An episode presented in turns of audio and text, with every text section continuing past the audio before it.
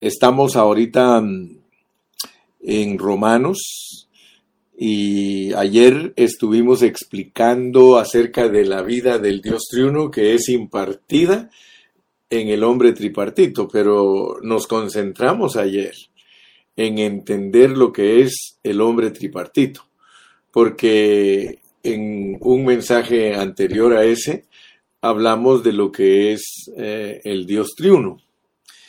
Y pues le damos gracias a Dios porque Dios en este ministerio nos ha bendecido con la palabra. Hemos eh, siempre tratado de ser fieles para entender bien lo que Dios se ha propuesto para su pueblo. Y Dios nos ha ayudado a entender mejor su propósito eterno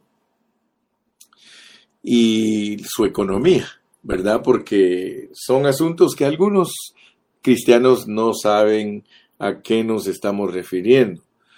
Pero si nos siguen en la página van a darse cuenta que enseñamos eh, mensajes eh, en una secuencia, porque creemos que la Biblia tiene una revelación progresiva y que se requiere mucha atención para poder eh, captar la realidad de lo que Dios nos quiere revelar. Hoy, gracias a Dios, eh, podemos ya entender más porque ya tenemos más luz acerca del hombre tripartito. Ayer les dije que nosotros comenzamos a aprender con el hermano Watchman Nee acerca del hombre tripartito y luego el hermano Whitney Lee ensanchó la enseñanza y ahora nosotros la seguimos ensanchando porque nosotros aún estamos tocando cosas que ellos nunca tocaron Ayer les expliqué yo a ustedes lo que significa ser creados, ser hechos y ser formados. Gracias a Dios por ello. Yo creo que ahora lo entendemos mejor. Entonces ahora podemos entender mejor cómo eh, Dios quiere avanzar en nuestro ser tripartito. Y podemos comprobar con la palabra de Dios que estamos eh, pegando en el centro acerca del hombre tripartito. Eh, vuelvo a repetir porque Muchos cristianos ignoran la enseñanza del hombre tripartito. No han tenido la oportunidad de recibir una enseñanza correcta acerca de cómo está formado el hombre y qué es lo que Dios quiere lograr a través de ese hombre tripartito. ¿Por qué lo hizo tripartito? Debemos de entender que de la misma manera que Dios es triuno para alcanzar al hombre, también Dios hizo al hombre tripartito para cumplir a través de ese hombre tripartito su propósito eterno. Y entonces nosotros ahora podemos comprobar bíblicamente que todos los versículos que tienen que ver con espíritu, alma y cuerpo eh, son para que nosotros entendamos lo que Dios quiere hacer a través del hombre en su propósito. Así que gracias a Dios porque después de que hemos estudiado a estos hombres que nos han ayudado bastante para entender la Biblia, hoy nosotros podemos presentar equilibradamente también muchas verdades objetivas de la palabra. Por ejemplo, ahora ya nosotros podemos enseñar quién es Dios, quién es Cristo, quién es el Espíritu Santo, qué es la voluntad de Dios, qué es el propósito de Dios, qué es la iglesia, qué es el reino, que es la nueva Jerusalén. Y también hemos estudiado particularmente a Cristo, porque en realidad Dios en Cristo es algo grandioso, maravilloso, todo inclusivo. El Dios triuno llega a ser el contenido de nuestro ser tripartito. Eso es lo que Dios quiere lograr en nosotros el Dios triuno quiere llegar a ser el contenido total de nuestro ser tripartito y lo ha programado para comenzar desde nuestro espíritu. Y luego, a medida que somos santificados, renovados y transformados, Dios se extiende a nuestra alma. Así que todas estas enseñanzas tanto las enseñanzas objetivas como las enseñanzas subjetivas. Dios nos ha ayudado a que las presentemos con claridad. todo lo concerniente a nuestra salvación tan grande tiene su etapa inicial, tiene su etapa de desarrollo y tiene su etapa de consumación. Y Dios nos ha abierto los ojos para que nosotros alcancemos a ver toda esa enseñanza. Hoy día, muchos de nosotros hemos madurado debido a que estamos parados en los hombros de hermanos que por medio de sus escritos nos han bendecido bastante y nos han ayudado a ver una verdad sobria y pura. Yo en lo personal quiero decirles a todos que yo encajo con todas las enseñanzas de ellos. Algo que yo he aprendido es que si nosotros queremos edificar la iglesia del Señor, si nosotros queremos ayudar a los hermanos a que crezcan, nosotros tenemos que unirnos a los hermanos que tienen luz, a los hermanos que Dios ha usado en la historia para revelarnos su propósito y construir sobre ese propósito. El apóstol San Pablo nos enseña ese principio.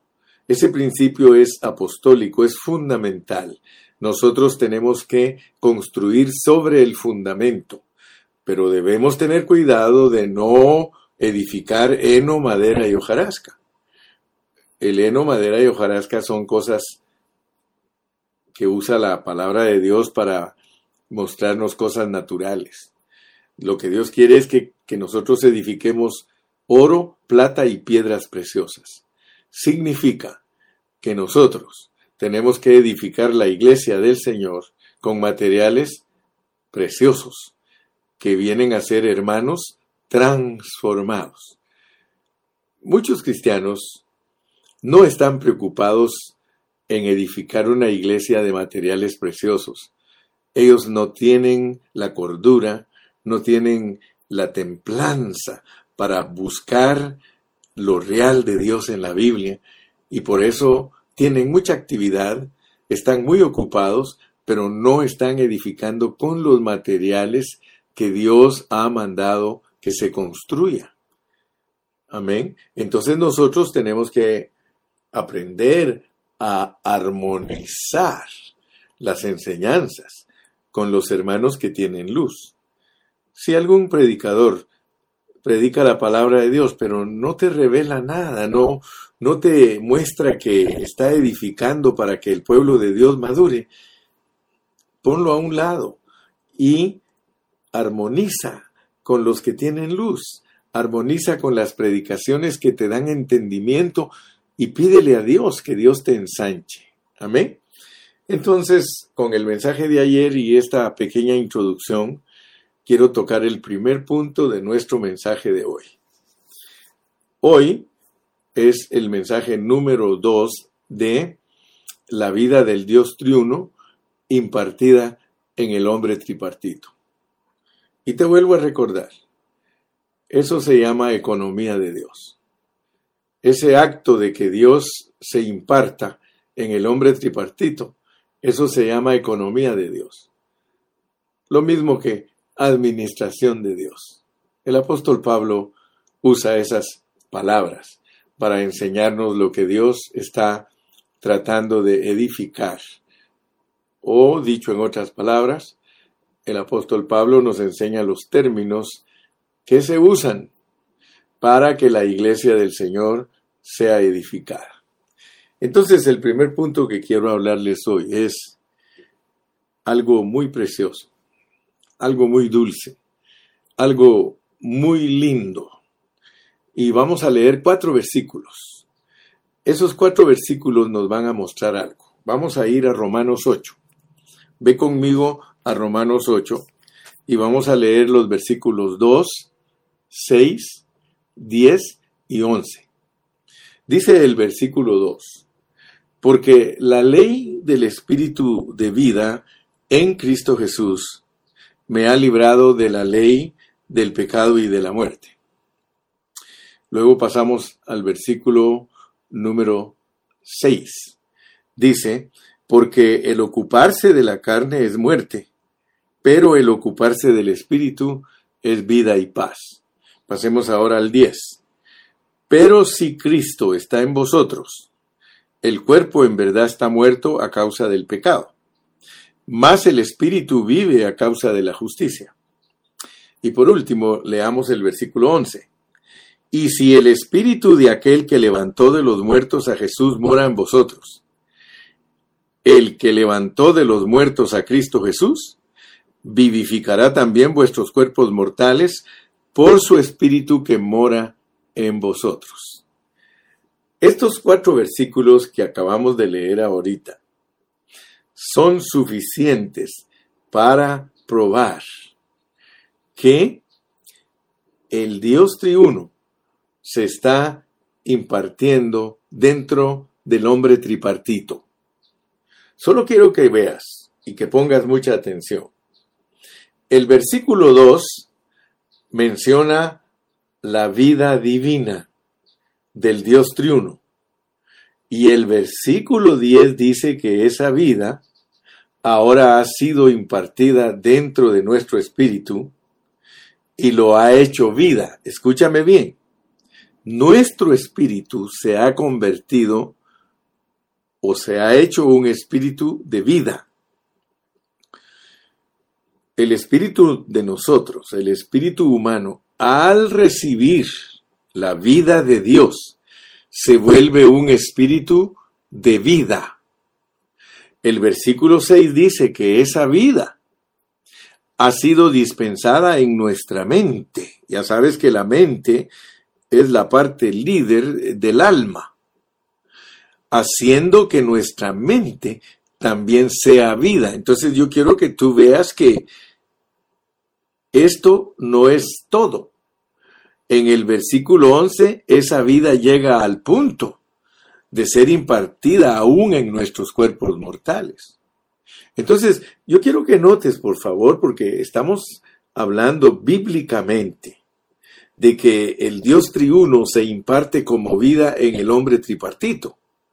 Y tú puedes ver en estos versículos, Romanos 8, 2, 6, 10 y 11, que la vida de Dios empieza en nuestro espíritu llega a nuestra mente y eventualmente a nuestro cuerpo, entonces nosotros podemos darnos cuenta que las tres partes del hombre pueden adquirir la vida de Dios.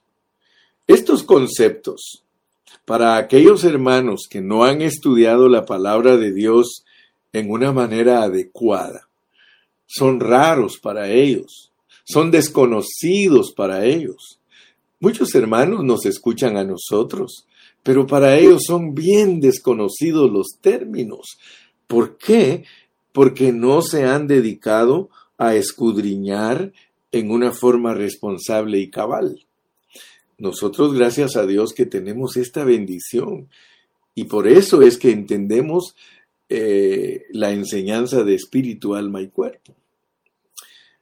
Lo hemos aprendido con tres círculos. Un círculo pequeñito en medio, uno más grande alrededor de ese pequeño y aún otro más grande alrededor, o sea, como el target. No le estoy haciendo propaganda al target, pero así como el target, que tiene un punto en el centro, ese es el espíritu del hombre. Luego, alrededor de eso va otro círculo, ahí en medio es la mente, ahí está el alma. Y por último tenemos el círculo más grande que está representando al cuerpo. Entonces, veamos pues que la forma en que Dios opera es de, de la parte interna del hombre hacia afuera. Dios trabaja en una forma interna en el hombre. Todo lo que lo que el hombre eh, obtiene de Dios cuando lo recibe como su Salvador es para operar algo en él internamente. Después, conforme el tiempo va pasando y Dios opera esa administración, esa impartición, porque desde su inicio Dios se imparte a nosotros en nuestro espíritu como vida y luego al crecer nosotros esa vida pasa a nuestra alma empieza a conquistar nuestro intelecto, nuestro sentimiento y nuestra voluntad y por eso nosotros cambiamos de vida. y de último toca el cuerpo, pero tristemente muchos hermanos se enfocan en el cuerpo, en la manera de vestirse o eh, cosas exteriores. No, no, no. Para el cuerpo es un trabajo también de la vida de Dios. O sea que no vayan a creer ustedes que el trabajo de la vida de Dios en el cuerpo de la persona es que de repente se viste de cierta manera, porque hay muchos hermanos que tienen ese concepto equivocado. El trabajo que Dios opera en el cuerpo es tremendo porque no estamos hablando de la manera de vestirse exteriormente, sino de la manera de vestirse interiormente. Mire qué grande error tienen muchos hermanos que están bien preocupados de que cómo se visten las hermanas, más que los hermanos, porque en ese asunto de vestir, las pobres hermanas son las que sufren en donde hay legalismos y donde hay imposiciones y reglamentos de hombres, pero a, a los hombres no los atacan y ahí no está hablando de la manera de vestirse de la mujer, sino que cuando Dios se centra en el trabajo que tiene que hacer en el cuerpo del hombre, ya te dije que Dios hace un trabajo en el espíritu del hombre. Luego se pasa al alma y eventualmente se pasa al cuerpo porque en el cuerpo se está efectuando la glorificación. Nota pues, porque si no te están enseñando mal la palabra. Cuando alguien te enseña mal la palabra, te va, se va a enfocar en asuntos tales como cosas exteriores, tratando de, decirte que, Dios está eh, interesado en tu manera de vestirse. Eso es punto y aparte. No estamos hablando de una manera exterior de vestirse, sino que estamos hablando de que el proceso de glorificación se efectúa en nuestro cuerpo, en este cuerpo de carne. Allí se está procesando la glorificación, la cual está representada por la ascensión de Cristo. Te vuelvo a repetir, la muerte de Cristo tiene cuidado de todas las cosas que pertenecen a nuestro espíritu para darnos vida. A, pesar que tiene su aspecto subjetivo también, pero, pero te estoy hablando que la muerte del Señor produce en nosotros la justificación de nuestro espíritu. Pero la resurrección del Señor lleva a cabo en nosotros no solo un trabajo en el alma, sino que también lleva un trabajo en nosotros, en nuestro cuerpo. En nuestra alma, pues nos, está renovando, nos está transformando, nos está haciendo nuevas personas. Personas que ya no actuamos como actuábamos antes, pero en el cuerpo hay un trabajo que no se mira.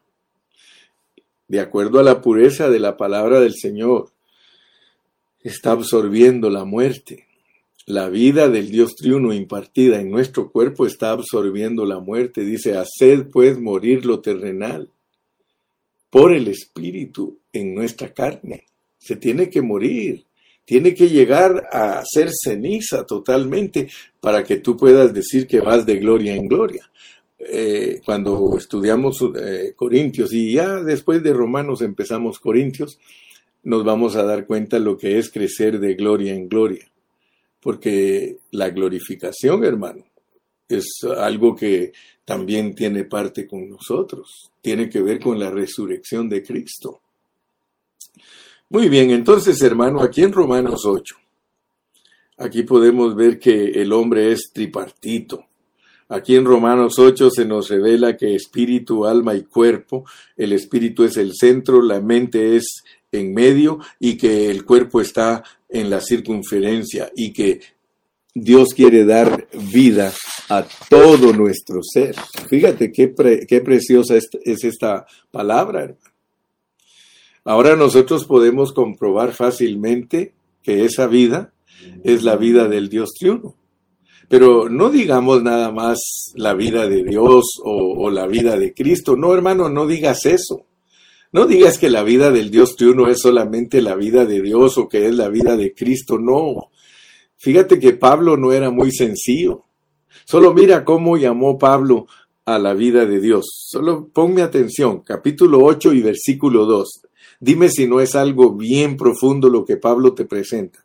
Porque la ley del Espíritu de vida en Cristo Jesús la ley del Espíritu de vida en Cristo Jesús. ¿Qué te parece? ¿Qué te parece que Pablo para hablarte de la vida del Dios triuno te dice que es la ley del Espíritu de vida en Cristo Jesús?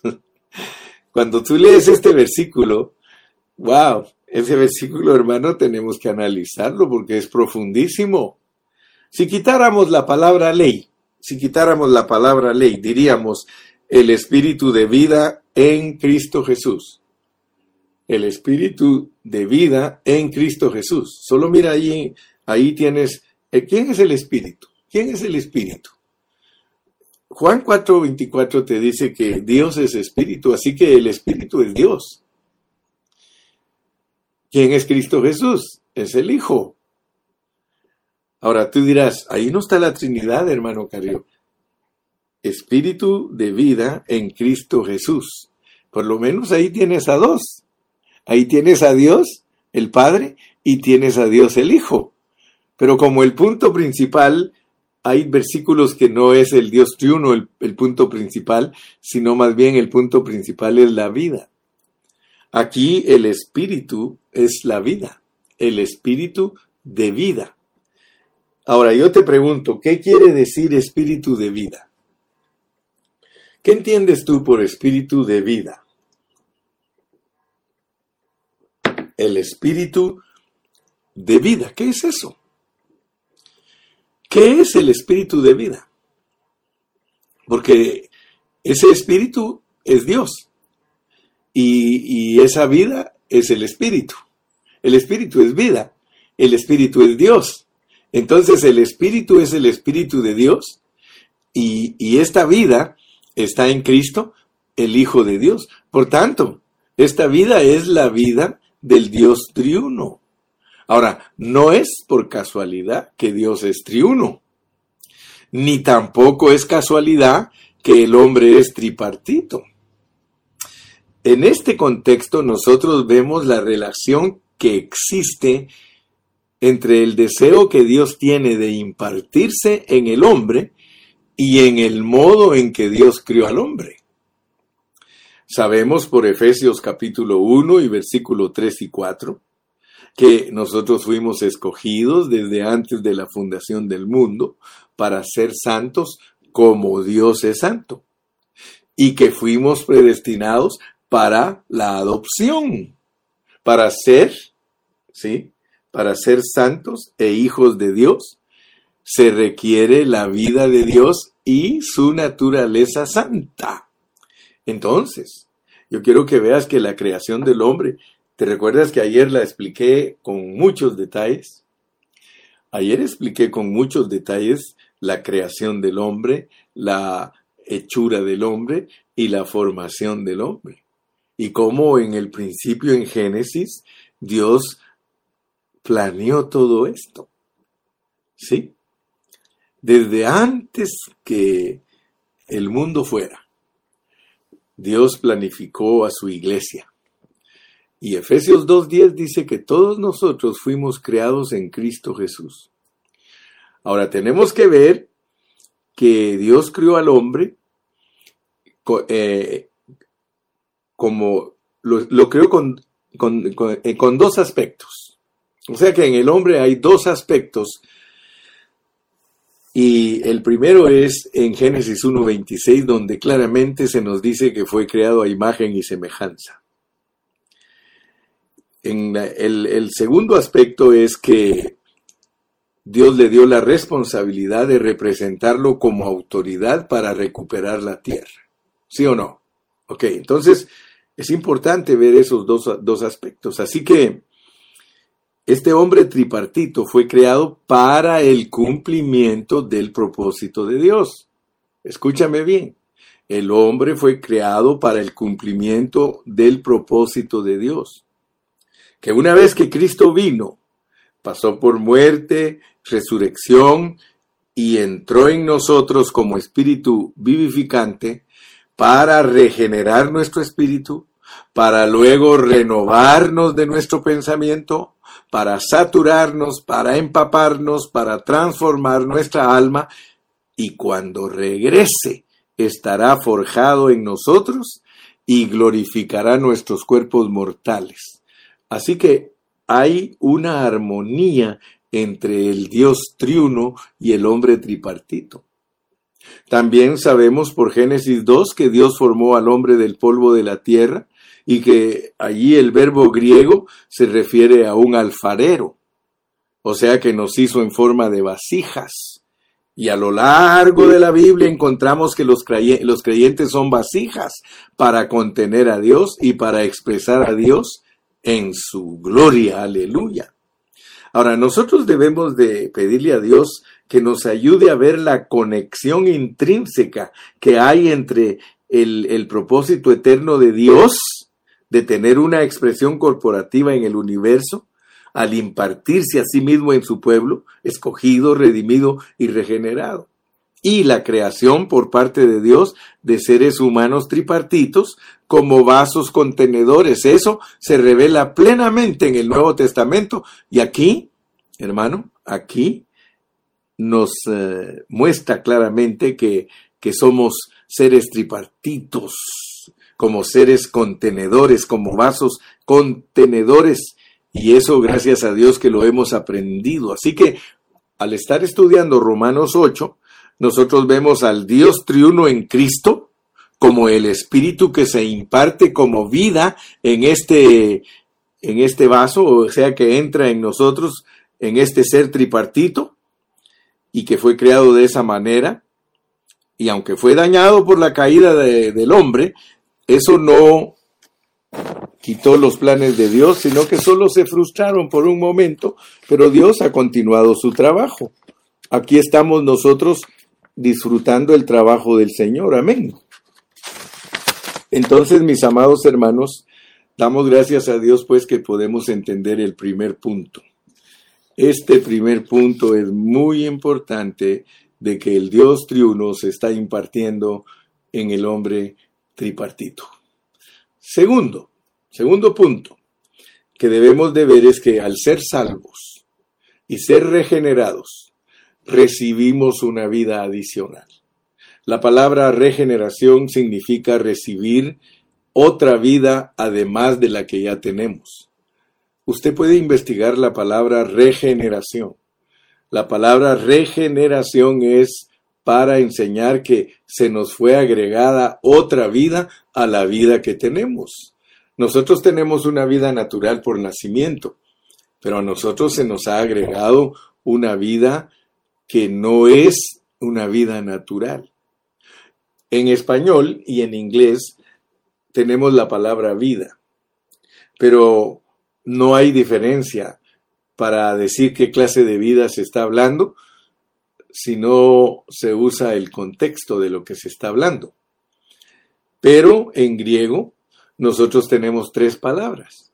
Nosotros para expresar, la, para expresar vida o para decir lo que es la vida, en griego hay tres palabras. Está el bios, el suje y está el zoe. O sea que tres clases de vida nos enseñan en griego. El bios, que se refiere a la vida eh, física nuestra. El suje, que se escribe P-S-U-J-E, suje, que es eh, la parte psicológica del hombre, y es la palabra vida para hablar de la vida del alma. Y por el otro lado tenemos la, el Zoé, que es la vida de Dios. lo, que nosotros los cristianos llamamos vida eterna es la vida de Dios.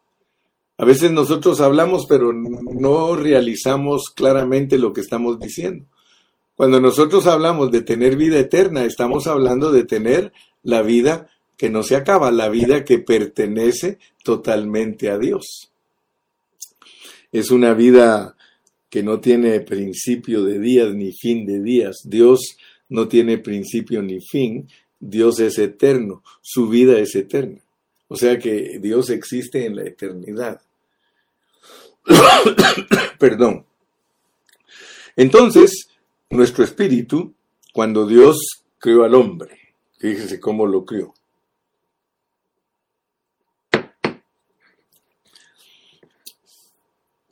Pensemos cómo fuimos creados nosotros físicamente.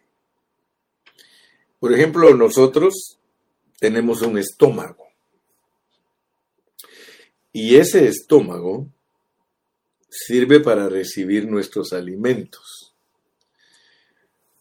Si nosotros no comiéramos, nosotros nos moriríamos. Está comprobado que una persona lo más que aguanta sin comer son 40 días. Lo más que aguanta sin beber agua, 7 días. Entonces Dios nos hizo como recipientes para que nosotros entendamos cómo funcionamos delante de Dios. Nosotros fuimos creados para lo físico como, como, como recipientes, para recibir comida y agua y poder vivir. Comida y agua producen en nosotros vida. Entonces nosotros tenemos que aplicar esa figura a lo espiritual, porque en lo espiritual se puede decir que nuestro estómago es nuestro espíritu, porque es en nuestro espíritu donde nosotros recibimos todo lo concerniente a Dios.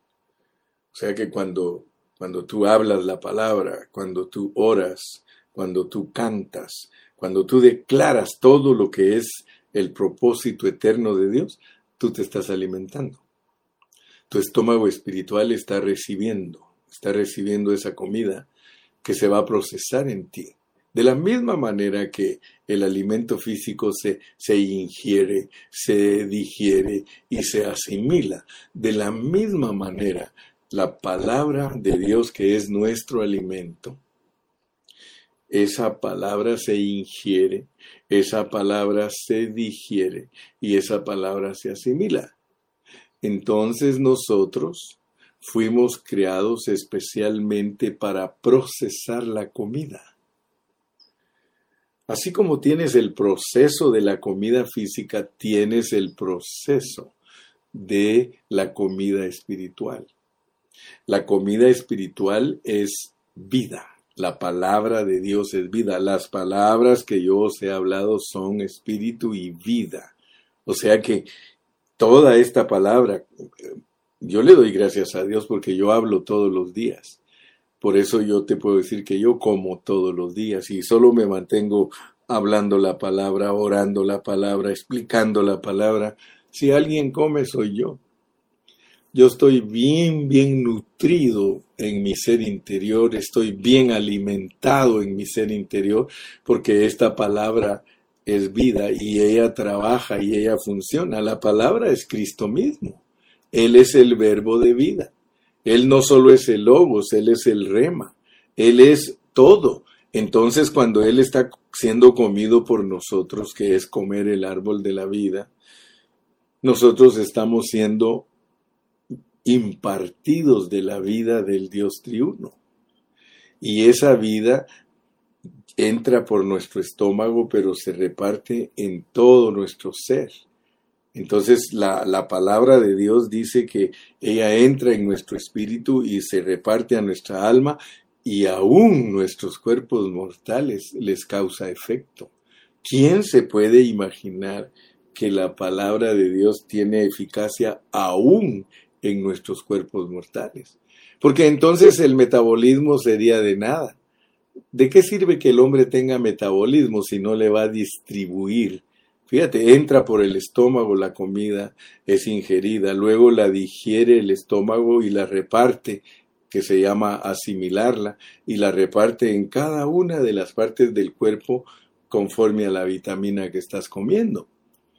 En realidad, si nosotros quisiéramos ser personas normales, sanas, perfectas, nosotros tendríamos que ser guiados por un dietista, por un dietista, ¿sí? Una persona que sabe de dieta y nos tendría que dar la dieta de todos los días, porque las vitaminas de las uñas son unas, las vitaminas de la piel son otras, las vitaminas para el hígado son otras, las vitaminas para el páncreas son otras, las vitaminas para los intestinos son otras. Quiere decir que uno, ahora imagínate una persona que solo una clase de comida come. está solo concentrado en mandar esa vitamina a esa parte de su cuerpo que necesita esa clase de vitamina. Te pongo un ejemplo. Si una persona come ajo todos los días y solo come ajo y solo come ajo, pues las propiedades del ajo son buenas, pero al rato él va a oler a puro ajo y va a estar de la piel descolorido porque el ajo en cierta medida te va a servir para ciertas cosas, pero ya pasadas las medidas va a descolorar la piel.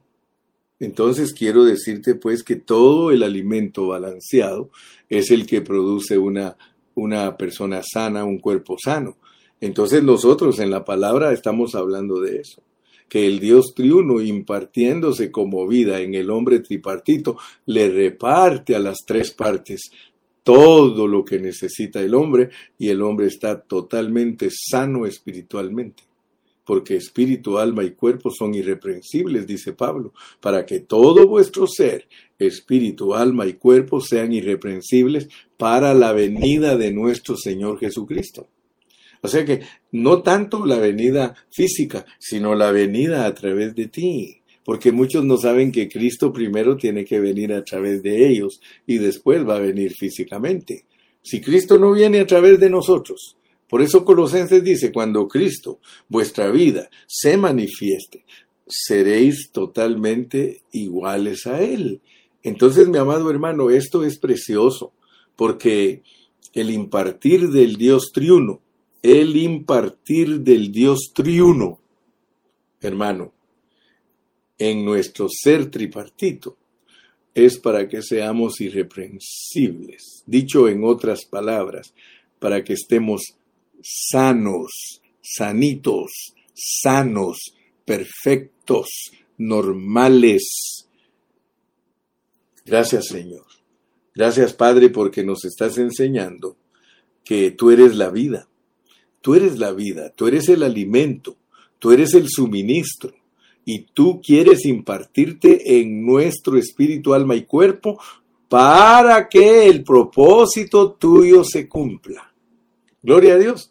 Entonces ya vimos el segundo punto, lo importante que es entender la impartición de Dios a nuestro ser para que se distribuya en nuestras tres partes.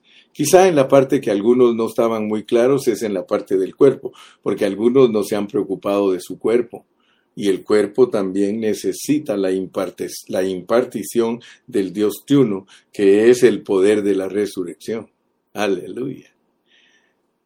No solo necesitamos vivir una vida en resurrección, que es una vida regenerada, sino que también tenemos que experimentar el poder de la resurrección en nuestros cuerpos mortales. Mira cómo dice aquí en el versículo 11, y si el espíritu de aquel que levantó de los muertos a Jesús mora en vosotros, el que levantó de los muertos a Cristo Jesús, vivificará también vuestros cuerpos mortales por su espíritu que mora en vosotros. Así que el trabajo de Dios completo es alcanzar al hombre tripartito. Gloria a Dios, aleluya, que el Señor aún nos va a hacer resucitar de entre los muertos. Terminemos nuestro mensaje de hoy, lleguemos a la conclusión, porque esto no es fácil. Esto no es fácil ni es todo. Mira pues, vamos a leer de nuevo el versículo 11.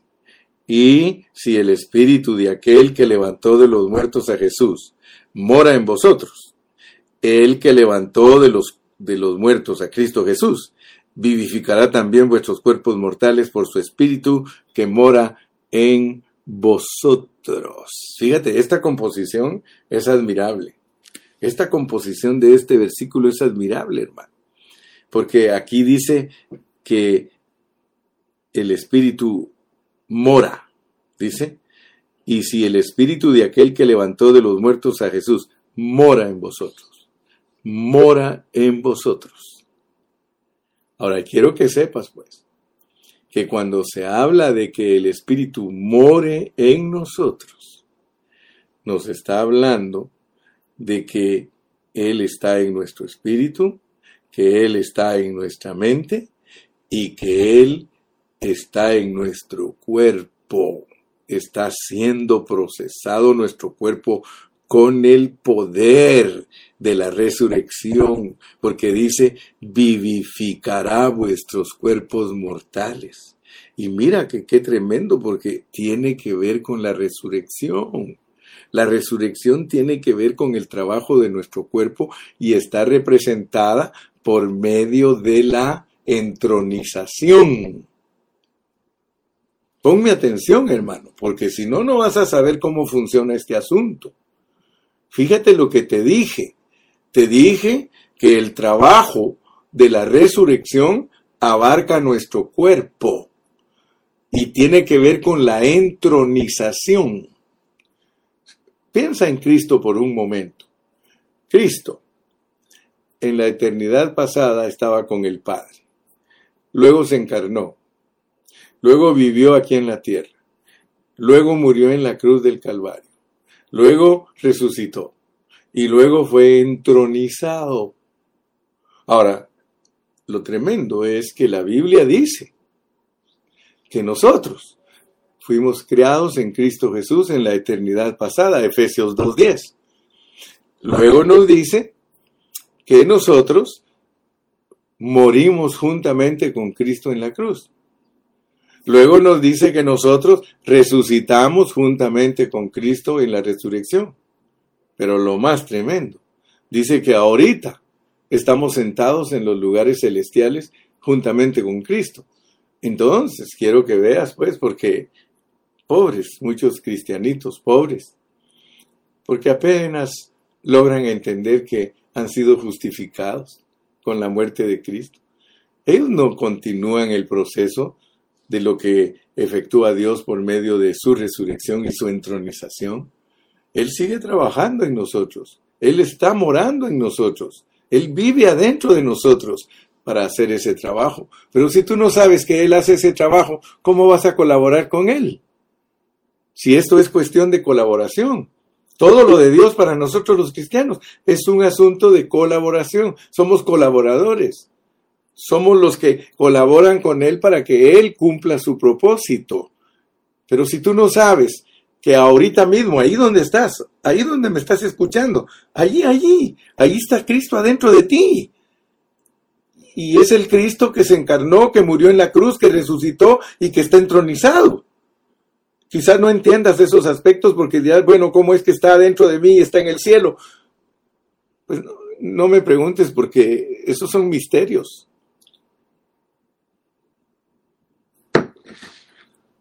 Aquí dice que nos dará vida. Nos dará vida. Mira, y si el espíritu de aquel que levantó de los muertos a Jesús mora en vosotros. Muy importante que le pongas atención al morar del espíritu de Dios en ti, porque ese te va a servir para resucitar. Pero, ¿cuánta gloria vas a obtener? Porque nosotros vamos de gloria en gloria.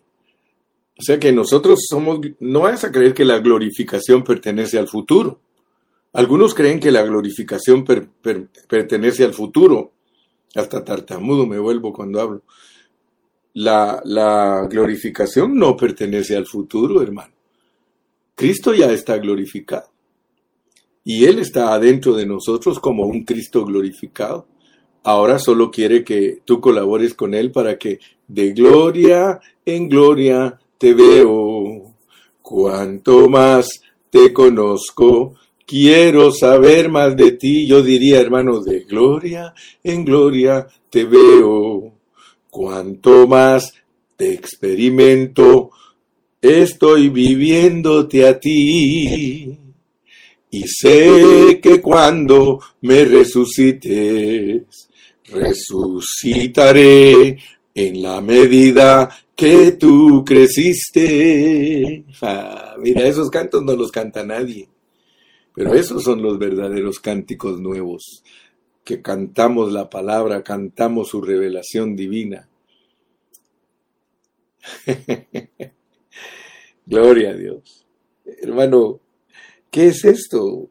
Que si el Espíritu de Dios mora en nosotros, el que levantó de los muertos a Cristo también te va a levantar a ti de la muerte, porque Él mora en ti. ¿Qué es eso, hermano? ¿Qué es eso? Eso se llama el espíritu que imparte la vida del Dios triuno en el hombre tripartito. Eso es lo que estamos estudiando, eso es lo que estamos entendiendo. Nosotros vamos a ser transformados, conformados a la expresión total del Hijo de Dios. ¿Para qué? Para la vida cristiana y la vida de la iglesia. Ahora, todos, gracias a Dios que en este ministerio hemos estudiado que si tú no colaboras con Dios en estos 80 años que Él te ha dado para que seas alguien que participa en su propósito divino, pues te vas a los mil, al lloro y al crujir de dientes, y ahí en los mil, de todas maneras te arreglan. ¿Por qué? Porque somos escogidos y predestinados. O sea que, gracias a Dios por los cristianos. Eh, muchos no entienden esos aspectos del cristiano, pero el cristiano al haber sido escogido y predestinado por Dios, los dones de Dios son irrevocables. Entonces, si tú no colaboras en los 80, pues yo te he predicado que Dios a todos nos escogió y nos predestinó para vivir mil ochenta años. Mil ochenta. La razón por la cual Dios acortó el tiempo a los que vivimos aquí en la tierra es por la maldad del hombre, pero todos los hombres que fueron primero allá en Génesis, ellos vivieron sus mil años. Solo imagínate, Enoch dice caminó con Dios por 300 años y Dios se lo llevó. O sea que quiero que comprendas, hermano, y analiza todo lo que está hablando el hermano arriba a la luz de toda la Biblia.